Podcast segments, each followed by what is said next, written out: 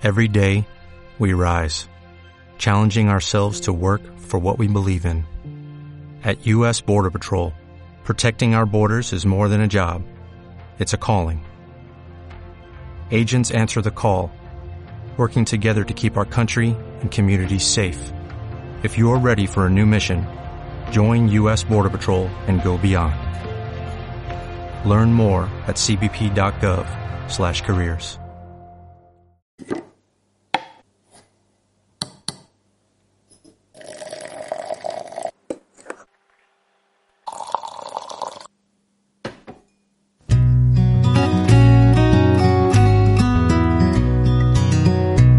Hola queridos amigos minimalistas, mi nombre es Adri Coines y os doy la bienvenida a un nuevo episodio del podcast de Minimalistamente.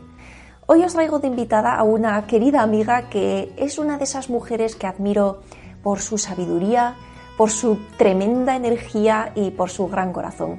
Ella es Ana Beltrán, es profesora de macrobiótica y de cocina energética y es la directora de la escuela Sucaldicas en Bilbao. Ella hace unos cursos muy chulos, muy interesantes eh, relacionados con el tema de la alimentación consciente. Si os apetece echarle un vistazo, os voy a dejar aquí debajo el enlace a su página web, que allí podéis ver todos los cursos que tiene. Pues Ana tuvo la amabilidad de invitarme unos días a su casa hace un par de años y tuve la oportunidad de ver su huerto y de verla hacer magia en su pequeña cocinita minimalista que me encantó. Y como ella también es muy hierbas, como yo, pero con mucha más experiencia que yo, pues hoy vamos a hablar de plantas medicinales, entre otras cosas, que además es un tema que he visto que os está gustando mucho en el canal, así que bueno, espero que lo disfrutéis. Os dejo con la charla. Buenos días, Ana, bienvenida al podcast. ¿Qué tal? ¿Cómo estás? Buenos días, Adri. Pues muy bien, encantada aquí de, de verte y de charlar contigo aquí un ratito de, de las cosas que más nos gustan. Sí, pues además hacía tiempo que no hablábamos y ya iba siendo hora. Y bueno, yo siempre que invito a alguien, eh, algún amigo para charlar aquí en el podcast, eh, pienso a ver de qué tema vamos a hablar. Y tú eres una de esas personas con las que podríamos hablar de miles de cosas, porque tenemos muchos intereses en común, ¿verdad? Sí, sí, jolín, ya te digo. Pero bueno, hoy, hoy hemos decidido que vamos a hablar sobre plantitas, plantas de monte y plantas de mar, algas. Así que bueno, yo te quería preguntar, porque además eh, me he dado cuenta de que con, las charlas que nos hemos echado tú y yo, realmente de, hierbas medicinales hemos hablado muy poquito, así que esto va a ser eh, para mí también un descubrimiento de, una parte de ti. así que cuéntanos em, tu vínculo con las, con las hierbas silvestres, con las eh, hierbas medicinales. Bueno, pues, Jolín, Fíjate que eh, yo creo que me voy a remontar a mi infancia, ¿no? Porque aunque llevo casi toda mi vida viviendo en el norte, ¿no? Ya sabes, en Bilbao, eh, mis orígenes son mediterráneos. Y, yo tengo el recuerdo de mi familia de la recolecta del espliego. El espliego es una especie de lavanda silvestre que, bueno, hoy en día ya en esas zonas se cultiva, no se hace un cultivo campos de cultivo, pero antiguamente lo, recolectaban directamente en, el monte, ¿no? Y, sí que mis abuelos y, bueno, pues eh, yo cuando pasaba los fines de semana en casa de mis abuelos y tal, en la época de recolecta del espliego era un poco fiesta porque después de la recolección había en, el propio monte había unas calderas enormes donde hacían la esencia del espliego, ¿no? Y, bueno, y nos íbamos como con el amaquetaco, bueno, con la merendola, ahí a la familia a comer en el campo, sentados en el suelo y tal. Y era alucinante el olor y, el, proceso, yo me quedaba alucinada con el proceso de la elaboración de la, del aceite esencial de la, del espliego, ¿no? Y, también hacían eh, otra, eh, hacían esencia también de, una salvia silvestre endémica de la zona que se llama manisierva y también, bueno, eh, otras plantas aromáticas como el romero, por ejemplo. Y esos son los, los primeros recuerdos que yo tengo así con, con respecto a las, a las plantas, a las plantas silvestres medicinales, ¿no? Luego también, pues, eh, Jolín, me encantaba, por ejemplo, pasear por los campos de naranjos y de limoneros, que eso tú también seguro que lo has experimentado. Hombre, yo soy, soy, sevillana, aunque no se me nota, pero para mí el, naranjo y el olor de la flor del naranjo es, eh, mi infancia. Alucinante, ¿no?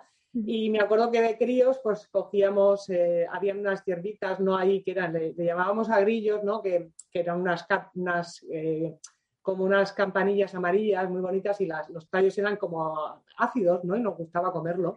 Ah, los vinagritos que le llamamos nosotros.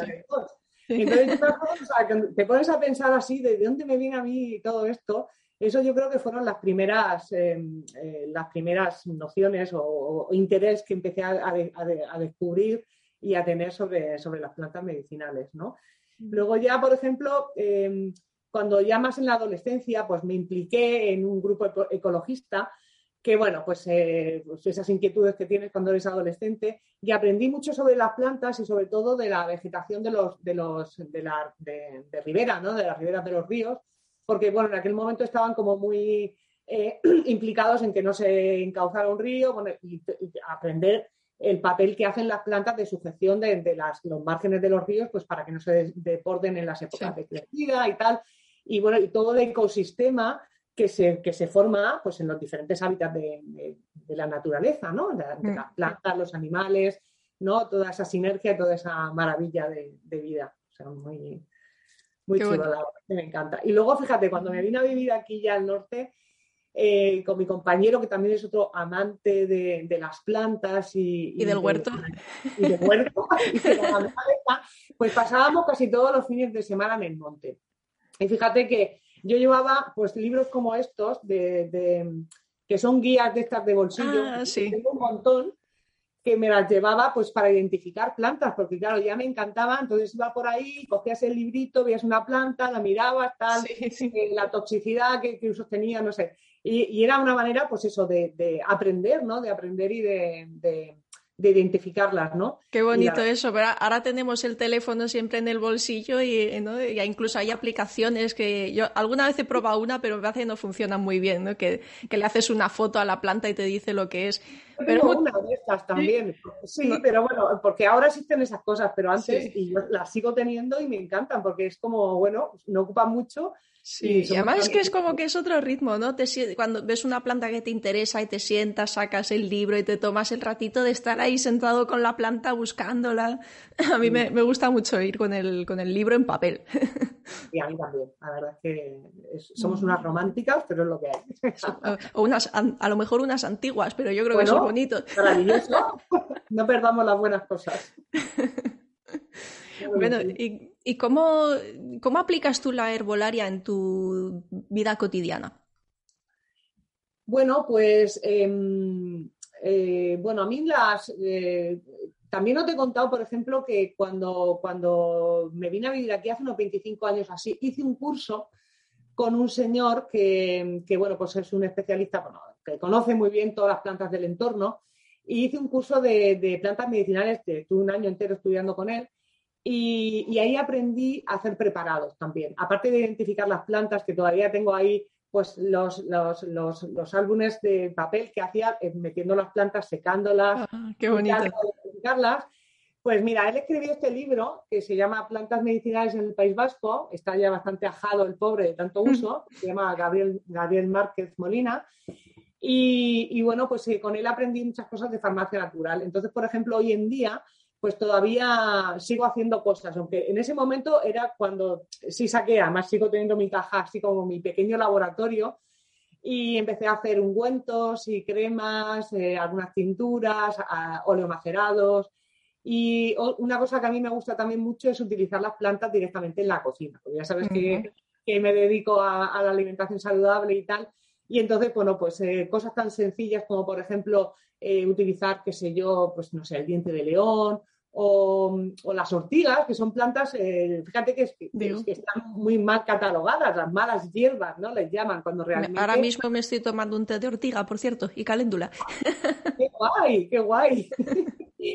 pues fíjate, esas cosas a mí me gusta aplicarlas también en el, en el día a día, ¿no? Y por supuesto, a ver, todos los años sigo haciendo aceite ditérico, eh, todos los años tengo mis cremas que suelo hacer con, aloe vera, con algunos otros eh, aceites esenciales de plantas y bueno, pues con sus ceras y sus cosas, ¿no?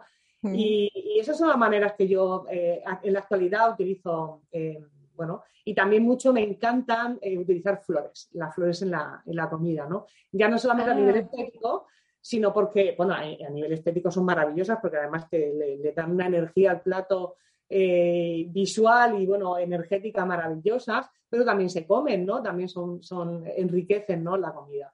Entonces, bueno, a mí son de las formas que en la actualidad pues las utilizo.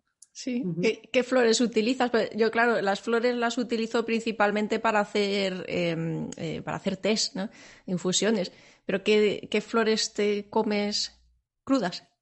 Pues crudas, mira, a mí me encantan las capuchinas. Las ah, bueno, sí.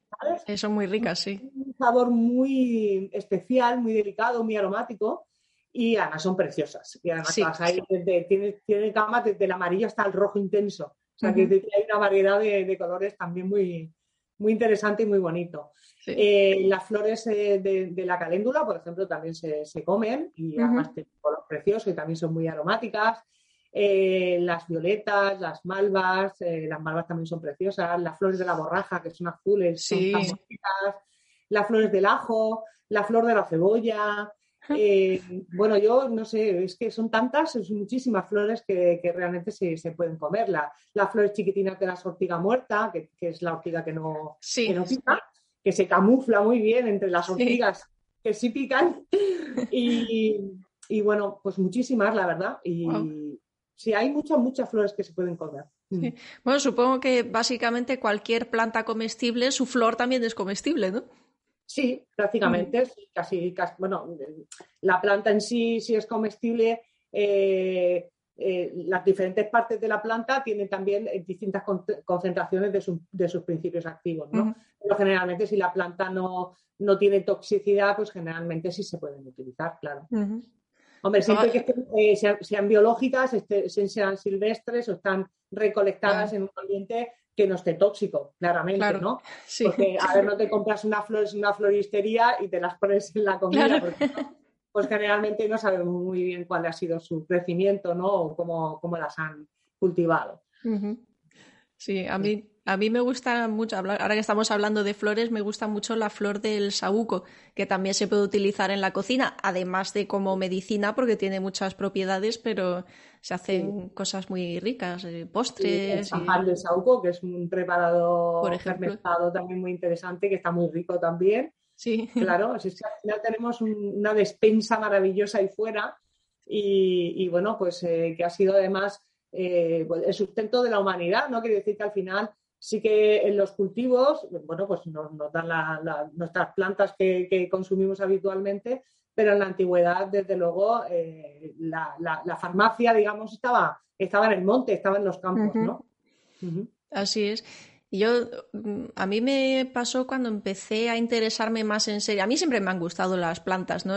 Creo que ya he contado aquí varias veces en el canal. Cuando yo era niña, mi juego favorito era estar en el jardín y yo recogía plantitas, les ponía un nombre, pero yo no sabía cómo se llamaban, pero yo les ponía un nombre y las secaba, las, las ponía en paquetitos, hacía mi tienda de, de hierbas, incluso pues escribía de cada planta, hacía recetas con su librito y todo. Bueno, pues era, era mi, mi juego, ¿no?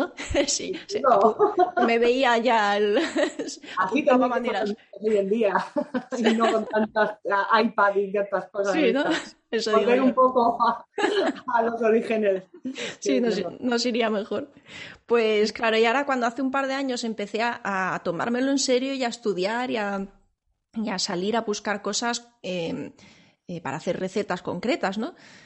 Y, al principio me costaba mucho, como nos pasa a todos, ¿no? Dices, pues no las encuentras o no estás seguro de cómo reconocerlas, tal, o, conoces un par y, las demás te parecen todas eh, desconocidas, pero poco a poco, a medida que vas Em, interiorizando el, conocimiento, te das cuenta de que en todas partes, incluso dentro de las ciudades, que mucha gente me dice, jo, qué suerte tienes tú, que puedes salir al bosque y no sé qué, yo vivo en la ciudad. Es que las ciudades también, a lo mejor hay que buscar un poquito más porque lo que tú estabas diciendo, ¿no? No puedes coger cualquier cosa que esté llena de porquería o de con la polución de los coches y tal, los, perros, lo, típico, ¿no?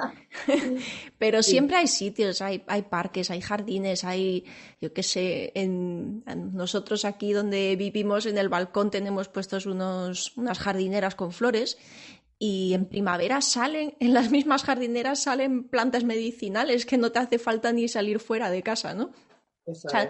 La vida se abre paso por todas partes y Ah, yo te quería preguntar una cosa que yo leí en una ocasión y luego lo he ido observando, eh, que parece un fenómeno conocido, que las plantas que crecen alrededor de ti son aquellas que necesitas. Es como si la, naturaleza te estuviera trayendo a la puerta de tu casa aquello que tú necesitas y a lo mejor ni siquiera sabes que necesitas, ¿no? Con lo cual, presta atención a lo que crece cerca de ti porque eso te está dando pistas. No sé si, si tú lo has observado eso. Sí, estoy totalmente de acuerdo contigo, porque, a ver, eh, yo creo en la magia, en el sentido más amplio, en el sentido de la vida, ¿no? Para la vida es pura magia.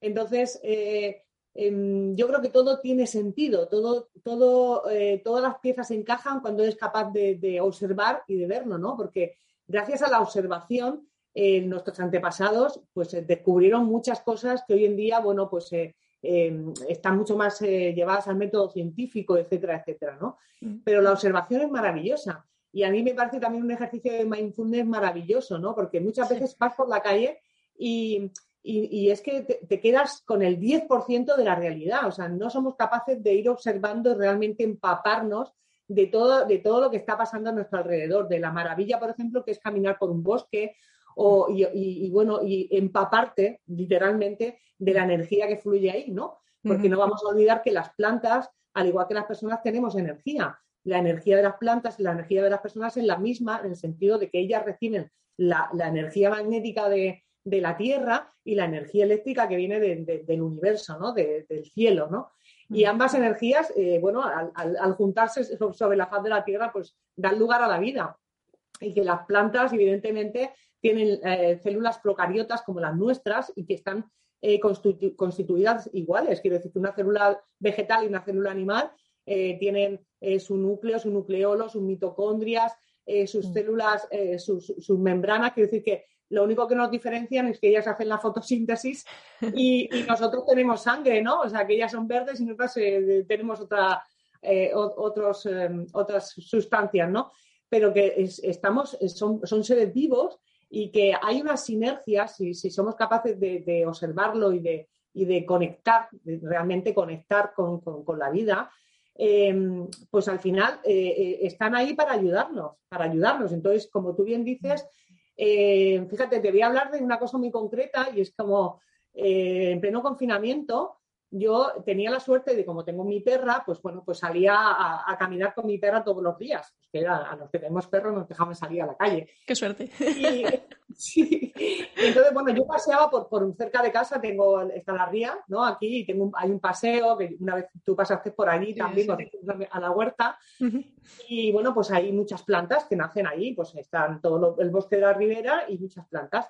Y claro, era abril, yo recuerdo y, decía, bueno, ¿cómo es posible que en abril haya eh, nacido el hipérico, no? O sea, había hipérico por todas las plantas, por todos lados. Y yo decía, bueno, el hipérico es una planta que normalmente es la planta, es la hierba de San Juan. Normalmente florece para San Juan, ¿no? En, junio, hacia el 23, para el solsticio de, verano, ¿no?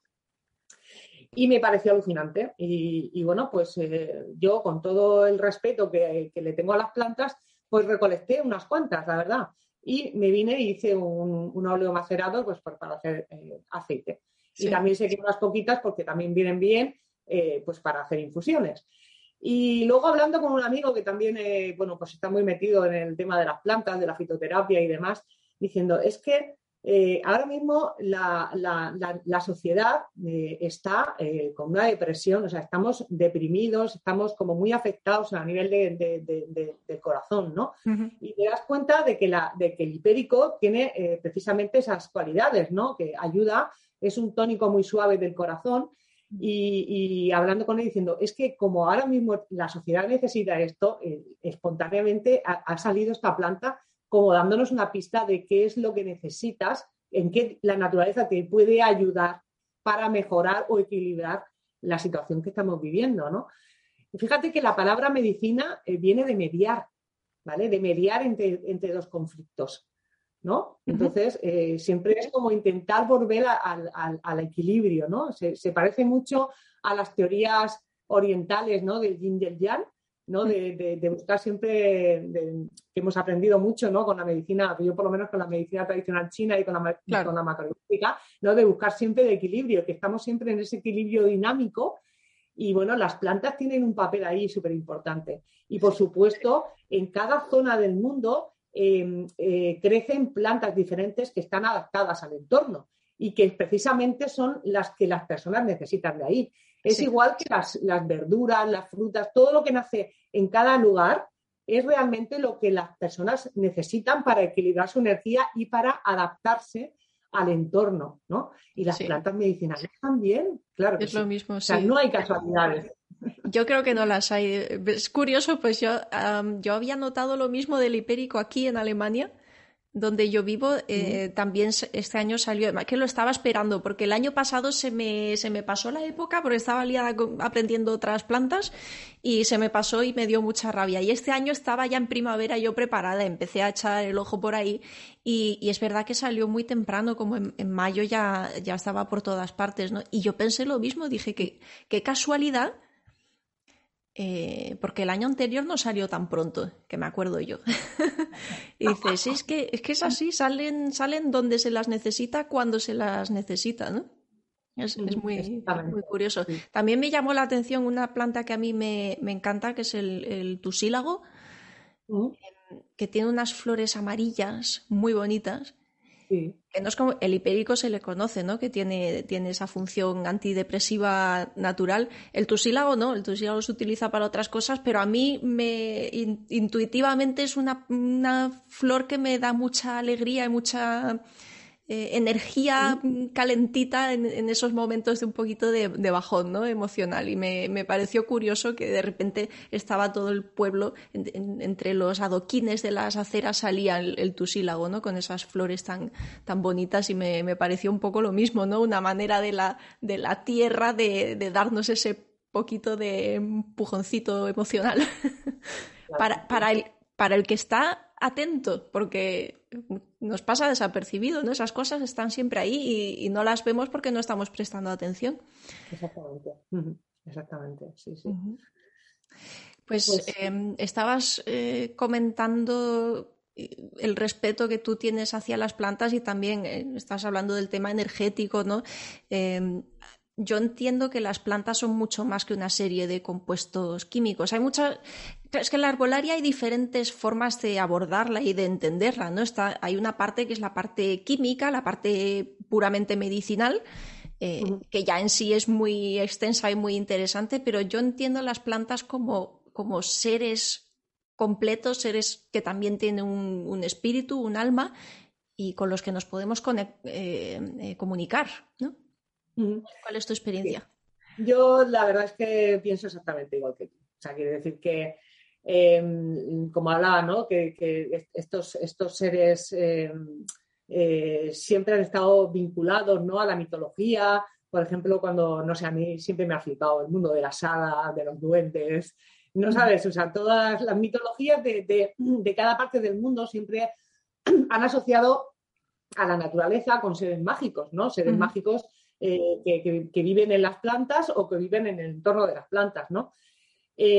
bueno, es mitología, es muy bonito, es muy romántico, es maravilloso, a mí me gusta, pero sí, sí que hay eh, algo, em, evidentemente hay eh, esa parte etérea que tiene una planta que fíjate que en los preparados, por ejemplo, de homeopatía o de, de otros tipos de preparados, es, más importante la parte energética casi que la parte física, ¿no? Que la parte que, el propio compuesto, ¿no? Mm. Y, me parece sumamente importante, ¿no? El, observar también esas cualidades que tienen, que, tienen las, plantas en general, ¿no? Que cuando tú te sientas, yo mira, ahora estoy haciendo un curso con una eh, que es muy interesante porque estoy profundizando un poco más con, todo esto de la, fitoterapia energética en este caso, ¿no?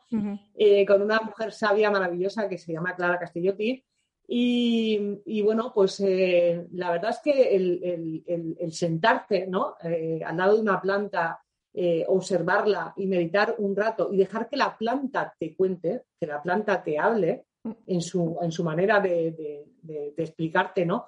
Pues es, maravilloso y realmente si lo experimentas te das cuenta de, el, profundo respeto que te, te, te, influye, o sea, que te, que te da, ¿no? El tener ese ser vivo a tu lado que realmente eh, te, va a ayudar y te va a, enseñar muchas cosas, ¿no? Entonces, por ejemplo, dentro de la fitoterapia antigua, como decíamos antes, ¿no? Que, los, eh, nuestros antepasados eh, se basaban en la observación, pues de esa misma manera se, llegó a la conclusión de, los diferentes usos ¿no? de las plantas, de las plantas medicinales. Entonces, tú cuando te, te, pones a mirar una planta, muchas veces eh, hay partes de la planta que son análogas a nuestro propio cuerpo y mm. es a través de esa propia observación de las asignaturas de las plantas es como te das cuenta em, eh, y cómo te habla la planta diciendo, bueno, pues yo puedo ser buena para esto, ¿no? Mm. O sea, hay plantas que, dependiendo de, cómo son sus hojas, sus tallos,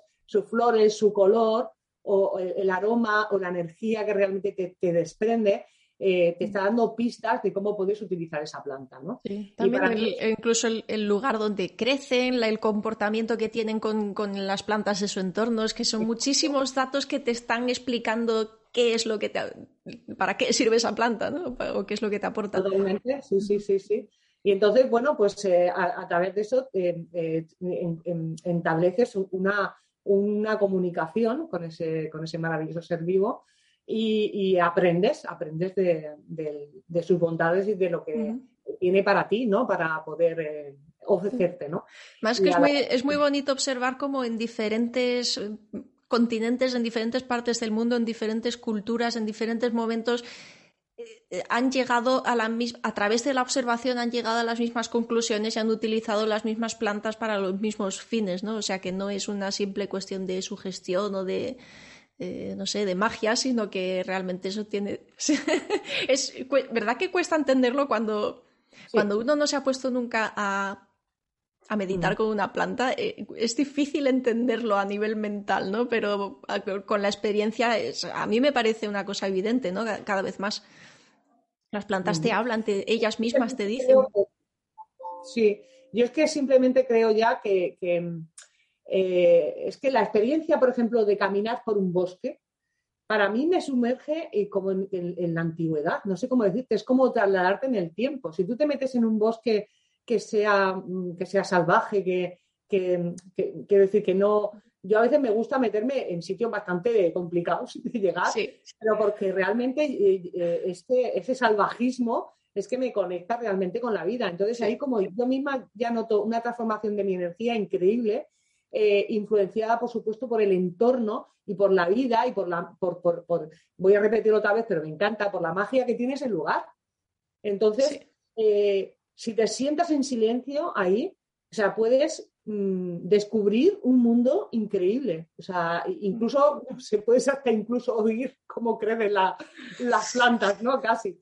Pero, pero es, es mm, realmente mm, quitarte, quitar, quitarte el protagonismo o el, el, por lo menos incluirte como un ser vivo más, más ahí, ¿no? O sea, no, no ser el, por, por el, hecho de ser eh, humana, ¿no? O ser, ser, persona o ser un animal, eh, tener más, más eh, importancia, ¿no? Sino que ser, ser un ser más, que es lo que realmente somos en el planeta, ¿no? Entonces te das cuenta realmente de, la maravilla, ¿no? De, de, que sí que te cambia la energía y que sí sales de ahí totalmente renovada, ¿no? Mm, qué bonito. abrazar un árbol, caminar descalza encima de, las hojas, de, no sé, que eso a ti te gusta mucho hacerlo también, sí, ¿no? Sí, sí. es una experiencia increíble. O sea, decir que al final realmente te lleva a la esencia, ¿no? A la esencia de lo que somos los seres humanos, ¿no?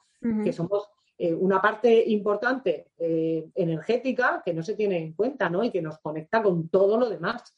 Que es que las cosas que son invisibles pues no le damos importancia, pero para mí tienen una importancia muy grande, ¿no? Así es. Me, ha encantado lo que has dicho de, quitarnos a nosotros del centro, ¿no? Y darnos cuenta de que somos una pieza más del puzzle.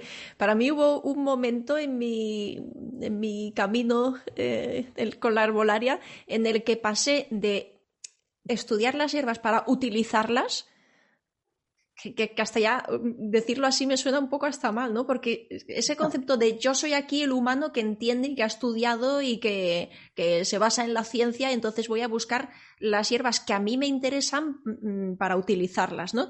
Y hubo un momento en el que empecé a, girar eso y me di cuenta de que son ellas las que me, o sea, ellas son como maestras que me están aportando a mí y yo me pongo en un lugar de, humildad y voy abierta a lo que ellas quieren ofrecerme y no al revés, ¿no? E, ellas son las que están em, a cargo eh, son las maestras. Son las maestras, son las que están guiando mi camino y no al revés, ¿no?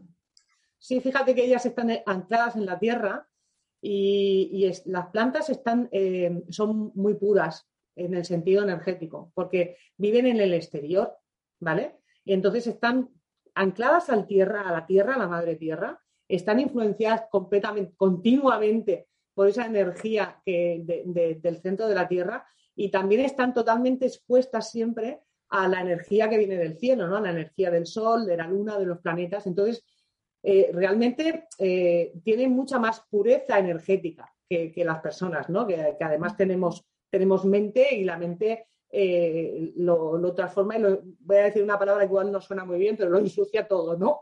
Lo, lo, distorsiona. sí, exactamente. Entonces, observarlas con respeto y con con humildad, como tú bien dices, pues es, una gran enseñanza, ¿no? Es una gran enseñanza. Y, porque nos aportan, eh, nos, dan eh, el alimento y, nos dan las curas, ¿no? Para, diferentes dolencias que podamos tener los humanos. Entonces, me merecen, bueno, pues todo el, respeto, por supuesto. Mm. Eh, y hablando de respeto, algo que me parece importante cuando uno empieza a aprender herbolaria es de qué manera vamos ahí fuera y las, y las recolectamos. Yo creo que hay que tener mucho cuidado y mucho. Yo tengo, siempre mucho cuidado cuando voy. No es eh, coger. Ah, pues mira, esta me sirve, pues la cojo y la cojo a manojos y me la llevo a mi casa como si me perteneciera, ¿no? ¿De qué manera recoges tú las hierbas? Bueno, eh, es importante mm, varias cosas, ¿no? Para mí es importante, primero, si tenemos claro que queremos recolectar una hierba en concreto, que normalmente viene a ser así, ¿no? Tenemos que tener en cuenta cuál es el mejor momento del año para poder recogerla, porque evidentemente no todas las, plantas tienen su apogeo, digamos, em, energético y de principios activos en el mismo momento del año. Eh, cada una pues eh, tiene, tiene, su momento, ¿no? Las, eh, las, cuando las, las, raíces, por ejemplo, de las plantas que queremos utilizar, es mejor utilizarlas cuando, cuando en el momento del año está toda la energía metida en las raíces, que normalmente suelen ser las épocas más frías del año, ¿no? Cuando hacia la parte exterior no hay tanta vida, sino que se concentra todo bajo tierra. Entonces las raíces pues sería mejor recolectarlas en otoño y en invierno. Eh, otras, otras partes de la planta, como son las, hojas, también depende de la planta, ¿no? Pero en general, pues más en la primavera y las flores más hacia el verano, ¿no? Eso por un lado, o sea, el, buscar el momento idóneo para, recolectar la planta que queremos recolectar. Y luego a la hora de ir a buscarlas, desde luego la actitud eh, tiene que ser de respeto, y, a mí me gusta eh, recogerlas en diferentes sitios. Si yo encuentro un sitio donde, hay eh, abundancia de la planta que yo quiero recolectar, no la recolecto todas del mismo lugar, sino que la recolecto en diferentes, eh, iba a decir cepas, como si fueran bacterias, en diferentes arbustos o, ¿sabes? Pues para guardar un poco el equilibrio y que siga la planta creciendo en, su entorno, ¿no? Eh, a mí también me gusta pedirle permiso a la planta. O sea, eso es una cosa ya que no se lo digo, pero se lo transmito. Y le doy las gracias, por supuesto, por, eh, venir conmigo y ayudarme en, lo que ella me va a poder ayudar, pues para lo que, por, con la intención que yo tengo para, para poder llevármela, ¿no? Sí, y eso, es, perdón, eso es muy interesante lo de pedir permiso. Yo, yo también lo hago así y, creo, me, consta que mucha gente que, se dedica a estas cosas lo hacen y yo al principio no pensaba, pero vamos, e, está claro que la, planta no habla, o sea, tú le pides permiso y no es que la planta te dice, sí, cógeme, ¿no? es más... No te lo dice así, pero, pero, pero sí que es una, un gesto de respeto. es, exactamente, es una cuestión de tu actitud, ¿no? ¿Cómo, cómo, ¿Con qué actitud vas tú a coger la planta? Y cuando, cuando pides permiso, tú te estás poniendo una actitud de humildad y, y la coges de otra manera. Y no, a lo mejor coges otra cantidad o la sí, lo, haces con otro tipo de conciencia, ¿no? Yo creo que ese es el sentido. Exactamente. Y también es importante darle las gracias por, lo, por, por, los beneficios que te va a aportar esa planta.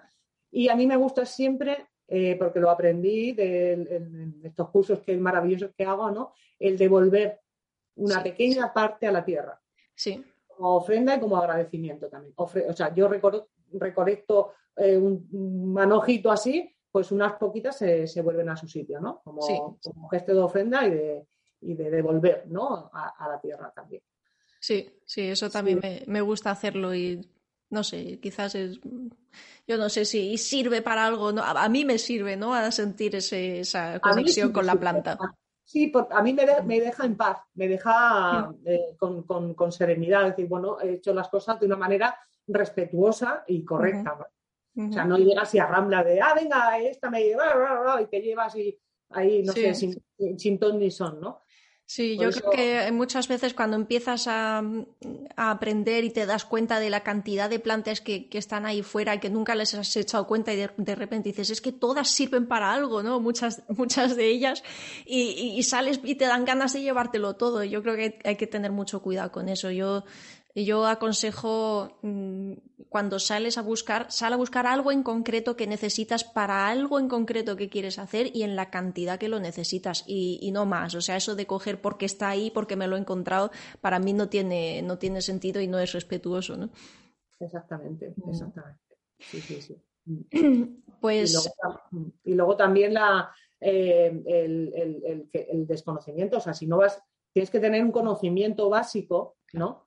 Para poder ir, a recolectar. O sea, quiere decir que al final, eh, bueno, cogerla así, así sin ton ni son, pues también puede llevarte algún disgusto, ¿no? De, de poder intoxicarte y, y cosas así. O sea, que es que hay que tener un mínimo de conocimiento. Efectivamente, y esa era mi siguiente pregunta, que cómo, para la gente que está empezando y que le interesa este tema, ¿cómo empiezas a aprender? Porque es verdad que eh, no por el hecho de ser plantas naturales son inocuas, ¿no? Eh, son muy poderosas, muchas de ellas son tóxicas y hay que tener verdadero cuidado, tienes que estar muy seguro de, lo que estás eh, cogiendo y de, y de, cómo lo estás utilizando. la dosis hace el veneno, ¿no? Una planta que en una pequeña dosis te puede, te puede ser muy beneficiosa, si te pasas o la utilizas mal, pues te puede dar un disgusto. Entonces, ¿qué, ¿cuál es la manera de empezar con esto? Bueno, pues mira, eh, eh, repitiendo tus, tus, últimas palabras, para Celso, ¿no? que fue un gran botánico y evidentemente uno de los, de los grandes maestros que tenemos de la fitoterapia, decía justamente eso, ¿no? que en la naturaleza no existen los venenos. todo depende de la cantidad con lo que vayas a usar. Entonces, yo lo que he aprendido es que todas las plantas, todas, tienen sus principios activos, tienen sus, usos, digamos, en, para la salud o para, o para la alimentación, ¿no? Y que em, incluso las más tóxicas pueden, em, pueden ser beneficiosas, pero claro, hay que saber eh, en qué cantidades pueden utilizarse. Igual todas no valen para, uso interno, pero otras sí se pueden utilizar en, homeopatía o se pueden utilizar en ungüentos o a nivel externo. Pero claro, la diferencia es utilizar eh, las dosis adecuadas. Entonces, al final en la naturaleza no hay venenos, sino que es la, cantidad eh, de, que utilicemos lo que realmente puede llevar a una planta a ser extremadamente tóxica. Em, para esto, bueno, pues eh, yo lo que, lo que recomiendo especialmente es, aprender, ¿no? Estudiar un poco em, las, propiedades de las plantas y para, qué utilizarlas, ¿no? Y no sé, puedes hacer un curso, eh, puedes, eh, se pueden utilizar libros, ¿qué libros de plantas hay un montón? Hay muchísimos. De hecho, yo para esto, Adri, no soy nada minimalista. Tengo un montón de libros de plantas que he ido recopilando a lo largo de mi vida. Y bueno, o sea, tengo aquí un librote que, fíjate, esto es el libro gordo de Petete, es el, oh, que es un, es un libro eh, muy antiguo que, bueno, pues está lleno de información de, sobre plantas. Y, bueno, tengo un montón de, otros libros, pero hay libros que eh, sencillos. Yo creo que en cada parte del mundo tendrán también libros específicos sobre las plantas que crecen en el entorno. Y yo creo que eso es lo más, lo más adecuado, ¿no? O sea, a nivel de, autoaprendizaje, de que quieras eh, aprender a través de los libros, ¿no? Eh, luego, no sé, hay libros también muy, eh, no sé, hay un libro que a mí me, gusta mucho, no lo tengo aquí porque se lo he dejado a alguien, que es El botiquín de las hadas, que es un, libro muy bonito de, Clara Castellotti. Y bueno, ella también tiene, tiene otros, otros libros sobre fitoterapia y sobre plantas. Y, bueno, pues es que hay muchísimos, la verdad. Eh, está el de María Treven, que es, bueno, es un poco religioso, pero, pero bueno, también te habla mucho de, plantas medicinales y está muy bien, ¿no? La información que tiene.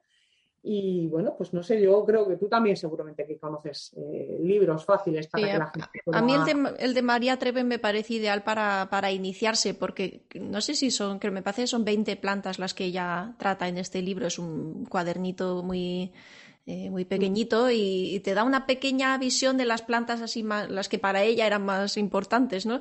Que además suelen, son plantas que suelen crecer en cualquier parte del mundo las que hay en este cuaderno. Y, bueno, es una, es una introducción interesante. También porque ella, yo creo que ella también entendía las plantas de esta manera, no solamente como un compuesto químico, ¿no? Sí, sí, sí, la visión más energética y más espiritual, ¿no? Que a mí también me parece, bueno, pues que eso me encanta que lo compartamos, ¿no? Del el, tener esa visión como el respeto a otro ser vivo que está ahí, que, que, nos ayuda a estar vivos a nosotros, porque realmente eh, sin las plantas eh, nosotros no estaríamos aquí. Eh, cierto. Bueno, pues además de las hierbas del campo, del, del, monte, ¿no? También tú eres muy fan de las algas. Ah, sí. de hecho, ahora estás, estás a punto de estrenar un nuevo curso sobre algas, ¿cierto? Pues sí, bueno, el curso, tengo un curso online sobre la cocina con, las algas marinas y ya está, salió ayer, está en, la, ah. página web y además está, pues eh, ahora está, estamos de promoción y está al 40% eh, de descuento hasta el 6 de enero. Entonces, que si a alguien le interesa, pues bueno, pues ahí está, ¿no? Genial, pues luego, luego os voy a dejar eh, los enlaces y toda la información aquí debajo del vídeo para que para que podáis acceder. Yo ya he, visto un poquito de, del, material que tienes ahí preparado, me ha encantado, ya te lo dije el otro día, me, he súper motivado y me voy a poner a comer mm, algas, pero ya. Qué bueno, muchas gracias.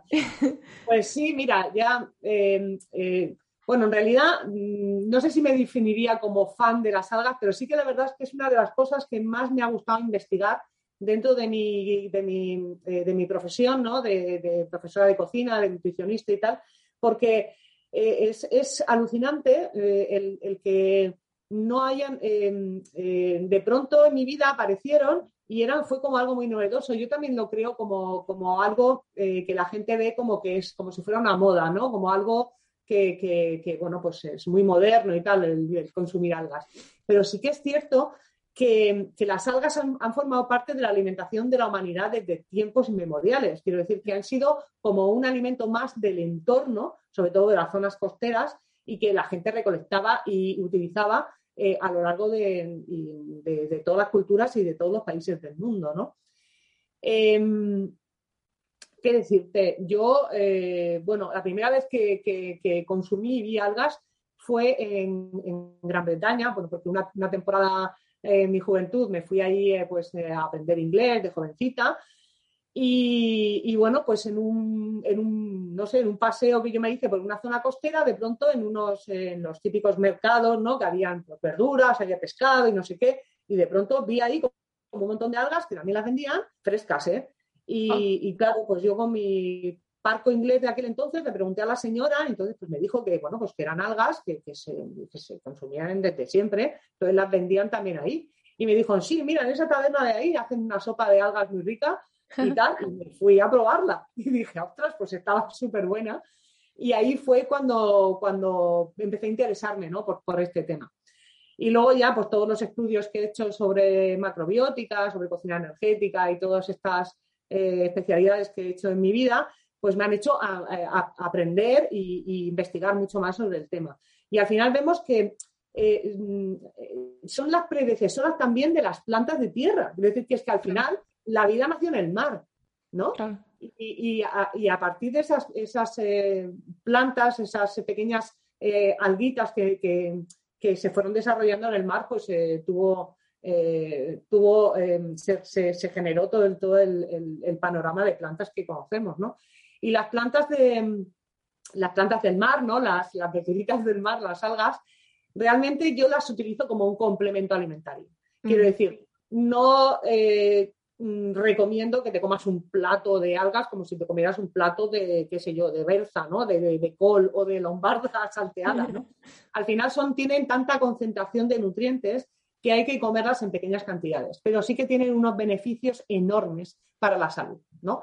Porque las algas en general tienen, eh, tienen un poder desintoxicante del cuerpo muy grande porque al vivir en un medio natural, eh, el medio natural de las algas es un medio acuoso, marino, en constante, constante circulación de agua, poseen una sustancia que es el ácido algínico, que, ayuda a las células de, las algas a mantenerse compactas y no se desharían eh, por, el agua. Y entonces esta sustancia ha habido también ya mm, eh, empíricamente ¿no? estudios en, en algunas universidades donde han, donde han descubierto que al consumir eh, las algas, este, estos, em, este ácido alcínico forma alginato dentro del cuerpo y eh, amalgama, digamos, las toxinas y ayuda a eliminarlas de una manera más sencilla. Y eh, además también las algas tienen em, una propiedad importante que es ayudan a eliminar los metales pesados del cuerpo, que son muy difíciles de eliminar. Entonces, bueno, pues eh, tienen, la verdad es que un montón, un montón de propiedades que las explico muy bien en, mis clases presenciales y también en este curso online. Que bueno, digamos que es que eh, son una de las clases y de los cursos que más me demandan, porque bueno, la gente realmente tiene mucha curiosidad. Porque parece, como te decía antes, que es algo que, han eh, descubierto o que han incluido en la alimentación, pues los grandes chefs y tal que tenemos en, nuestro panorama gastronómico. Y sin embargo, si te pones a investigar un poco en la historia, te das cuenta que los maoríes en, Nueva Zelanda ya las utilizaban, que eh, los celtas y los vikingos también utilizaban, mascaban alga dulce en sus gestas, en sus viajes eh, y en sus conquistas, ¿no? Los romanos también utilizaban algas en, sus, en sus batallas, en sus, bueno, pues en, sus eh, recorridos y las utilizaban como, como, un alimento que realmente les aportaban nutrientes y energía, ¿no? Mm. Pero si hay, un pueblo en el mundo donde, que, ha desarrollado más em, todas las propiedades que tienen las algas a nivel gastronómico también, es el pueblo nipón, ¿no? Los japoneses bueno, pues eh, que ahí de, ahí también nos viene, ¿no? Como que nos suena más que los japoneses comen muchas algas. Claro, el sushi, ¿no? Yo, yo, durante años la única alga que conocía eran las típicas hojitas de alga nori para enrollar el sushi, que está muy rica además. Que, nacen de, la, de, así, ¿no? En hojas, que no. sí. que realmente es un musgo que realmente luego se seca y, y, se utiliza luego pues para hacer estos famosos rollitos, ¿no? Mm. Pero que hay un montón más de algas. Yo... Eh, en, el curso realmente hablo de 11 variedades de algas que son muy conocidas y son fáciles de utilizar. Y, bueno, hablando más de las propiedades, pues, eh, pues es que son un, compendio de nutrientes muy potente. Por eso eh, insisto que hay que comerlas en pequeñas cantidades. Generalmente mm. la, cantidad que yo recomiendo es comer como un par de cucharadas soperas o así en las mm. comidas. Y, bueno, aunque yo enseño a utilizarlas en platos eh, muy ricos y tal. Lo importante para mí es conocer alguna, y aunque sea compras una, y la integras en tu alimentación, ¿no? La tienes ahí al lado de, las, de los garbanzos y tal, en un bote donde la veas, y así te vas acordando de meterla, porque lo importante es, al final es eh, consumir pequeñas cantidades cada día. Claro, pues entonces muy parecido a lo que, lo que pasa con las hierbas silvestres, ¿no? Que no que es mejor centrarte en una cada vez y aprender realmente a utilizarla y aprender cómo funciona em, y ir introduciendo poco a poco más, porque como si, si vas el primer día te compras siete y las metes en el armario y te agobias y no las utilizas, pues eso no sirve para nada. Eso es, eso es. Más importante la constancia que, que la cantidad. Sí, sí, y las diferentes variedades y conociéndolas, porque bueno, todas tienen peculiaridades, ¿no? Quiere decir que hay algunas que tienen, aunque todas son muy, muy ricas en minerales, que eso es una de las peculiaridades más grandes de las algas, que los minerales son unos micronutrientes que son súper importantes para todas las funciones del organismo. eh, las algas los contienen en unas cantidades bastante grandes y sobre todo, por ejemplo, son ricas en yodo, que generalmente el yodo no se encuentra eh, fácilmente en, las verduras de tierra. Pero bueno, tanto las verduras del mar como las verduras de tierra y el resto de alimentos mm, eh, son los que nos ayudan a tener un equilibrio y mm. buena salud, ¿no? Entonces, saber combinarlas y saber utilizarlas también en la, en la cocina del día a día, ¿no? Claro. Yo entiendo, corrígeme si me equivoco, Em, un problema que tenemos con las verduras, incluso aunque sean biológicas, ¿no? Pero los suelos de los, cultivos industriales están tan agotados que las verduras que nos comemos no tienen la cantidad de alimento que tenían en un origen que deberían tener, ¿no? Entonces, em, supongo que eh, complementar con algas es una buena manera de, suplir esa falta que tenemos. Bueno, pues sí, inteligentemente eh, es una manera de utilizar las algas pues, para poder, eh, eh, como bien dices, equilibrar nuestras comidas. Pero también es muy importante tener en cuenta, para mí es muy importante consumir alimentos biológicos, sobre todo verduras biológicas, porque en los espacios donde se cultivan las verduras biológicas, generalmente la tierra sí se regenera y sí que, bueno, pues adquiere nutrientes y minerales. Eh, cuando están muy cerca de zonas donde hay contaminación, pues también es verdad que, se, sí que se contaminan y, al final los suelos pues terminan erosionándose o bueno, o teniendo menos, menos, eh, menos nutrientes, ¿no? menos minerales, menos eh, enzimas, bacterias, todas ellas súper beneficiosas para, para, nosotros, ¿no? Pero sí que es cierto que, bueno, al, no tener un laboratorio en casa para poder analizar cada verdura que compramos, aunque sea biológica, para eh, asegurar que, esa alimentación que, estás haciendo con todo tu cariño para alimentarte tú y alimentar a tus seres queridos eh, sea eh, efectiva, pues incluir pequeñas cantidades de alga las van a enriquecer indudablemente.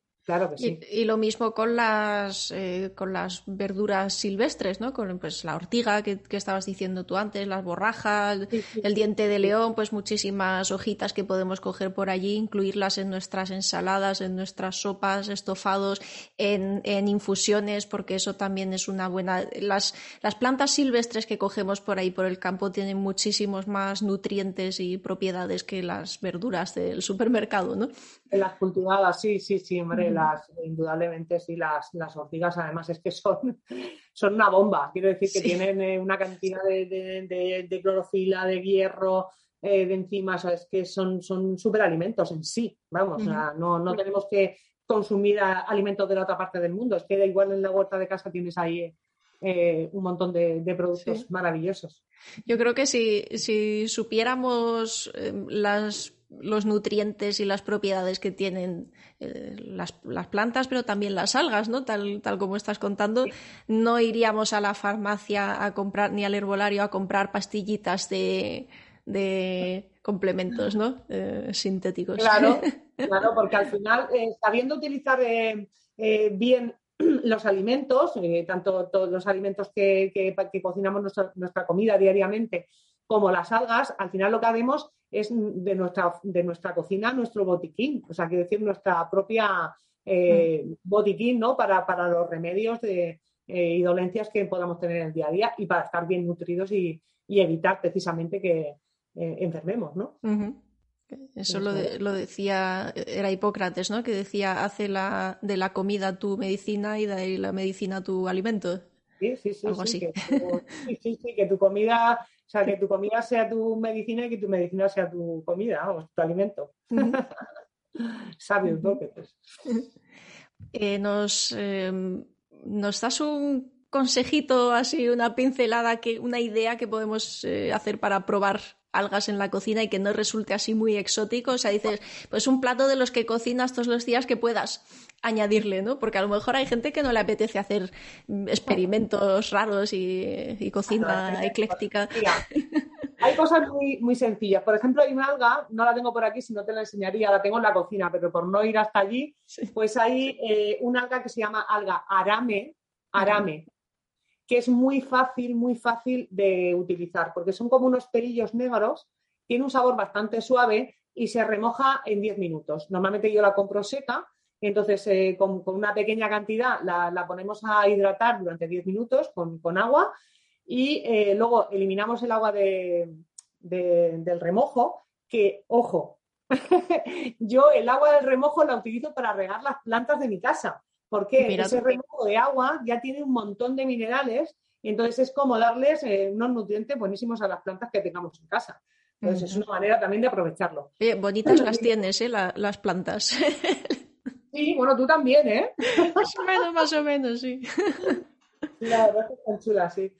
Y, bueno, estas algas, por ejemplo, mm, simplemente ya después del remojo se pueden meter en una ensalada, las puedes meter en un bocadillo, las puedes meter en, un, en una paella, en una paella, en un plato de, en un guiso. O sea, no hace falta nada más. Es mm. muy fácil y, vamos, para iniciarte es súper sencillo. Mm. Luego, por ejemplo, también está el alga kombu, que el alga kombu es muy conocida, el kelp, y, bueno, mm, eh, tiene también una peculiaridad que tiene ácido glutámico, que es, es una sustancia que ayuda a que se ablanden eh, los alimentos que se cocinan con ella.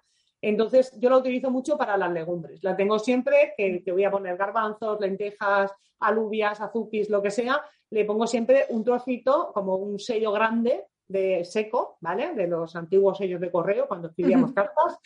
Pues eso lo remojo, lo lavo un poquito y lo meto en el guiso. Yo mi, truco es que luego lo corto, lo corto muy pequeñito, muy pequeñito para meterlo en el guiso con las legumbres y luego te lo comes como una verdura más y no se entera nadie. Y lo que mm. haces es ayudar a que sean las legumbres más digestivas y a que y les aportas un montón de, nutrientes también. Mm. Entonces esas son así facilitas. Y luego, pues hay un montón de técnicas pues, para, hacer que las algas eh, queden realmente con un sabor delicioso. O sea, quiero decir que, esas cosas ya, si queréis investigarlas, pues eh, otro día lo hablamos o si no en el curso. Hay que, hay que, apuntarse al curso, que hay muchas cositas que aprender. Yo de verdad tengo muchas ganas. Eh. Esto de, la... Em, ay, la que acabas de decir, que ya se me ha ido el nombre. ¿Kombu o La kombu, sí. Yo esta la conozco de la, de la macrobiótica, que bueno, yo no soy una experta como tú, pero me, hace años que me interesa el tema y la macrobiótica se utiliza mucho esta, ¿no? Sí, en realidad se utilizan todas, pero se utiliza el kombu es una es como muy eh, fácil y muy eh, se utiliza mucho para las cocciones de los cereales, pues para las cocciones de las legumbres y tal, pero luego también se utilizan otras, ¿no? Aiziki, arame, dulce. Eh, por ejemplo, hay una que a mí me encanta porque es una alga local que es de aquí, que es el alga espagueti de mar, porque aquí nace en el Atlántico y en el Cantábrico. Entonces es una alga que tiene un sabor a mar potente pero tiene unas propiedades increíbles. Tiene nueve veces más hierro que las lentejas y el valor eh, proteico supera el del huevo. Entonces, bueno, pues a mí pues me, parece que me encanta, me encanta el espagueti y demás. Hay que saber también, ojo, cocinarlo y sacarle eh, el máximo potencial del, sabor, ¿no? A nivel gastronómico, porque es un alga que tiene un potente sabor a mar. no como la arame y la kombu son un poquito más fáciles de integrar en la comida. Para empezar, están bien. Pues me, están entrando muchísimas ganas de, pues ya te digo, yo al margen de las hojitas de nori, la verdad es que no he probado casi nada y me, apetece mucho, porque además es una buena forma para los que yo eh, no soy no soy vegetariana, pero casi, ¿no? En casa no, no compramos nunca, no cocinamos carne ni, pescado. Así que eh, también me parece que es una buena forma de, introducir el sabor del mar en la cocina, ¿no? Claro, claro. Eh, a mí, por ejemplo, las, em, las, algas que son eh, más eh, elaboradas, pues las utilizo de vez en cuando, pero las, algas, por ejemplo, la que hablábamos, la arame, la kombu, el alga nori, por ejemplo, no solamente ya para hacer rollitos de sushi, el alga nori simplemente tostando el alga se queda como crujiente y la puedes romper y tiene un sabor a mar muy... hay gente que dice, me sabe sardinillas. sardinillas y la puedes poner como complemento eh, de mineral y tal, pues encima de cualquier cosa. Yo incluso en los boles que me preparo para el desayuno le pongo un poquito de alga nori tostada y queda súper rico y además estás eh, enriqueciendo mucho el, plato. o sea que sí, sí, sí, hay muchas maneras de poder integrarlas en la comida. Pues hay que mirarse ese curso, pero ya. Eh, pues una última pregunta sobre las algas. ¿Dónde se compran? O qué? También me interesa saber si hay variedad. Bueno, ya nos has explicado sobre el espagueti de mar. Ah, supongo que hay variedades locales, igual que pasa con las verduras, ¿no? En cada sitio puedes eh, conseguir las propias del lugar.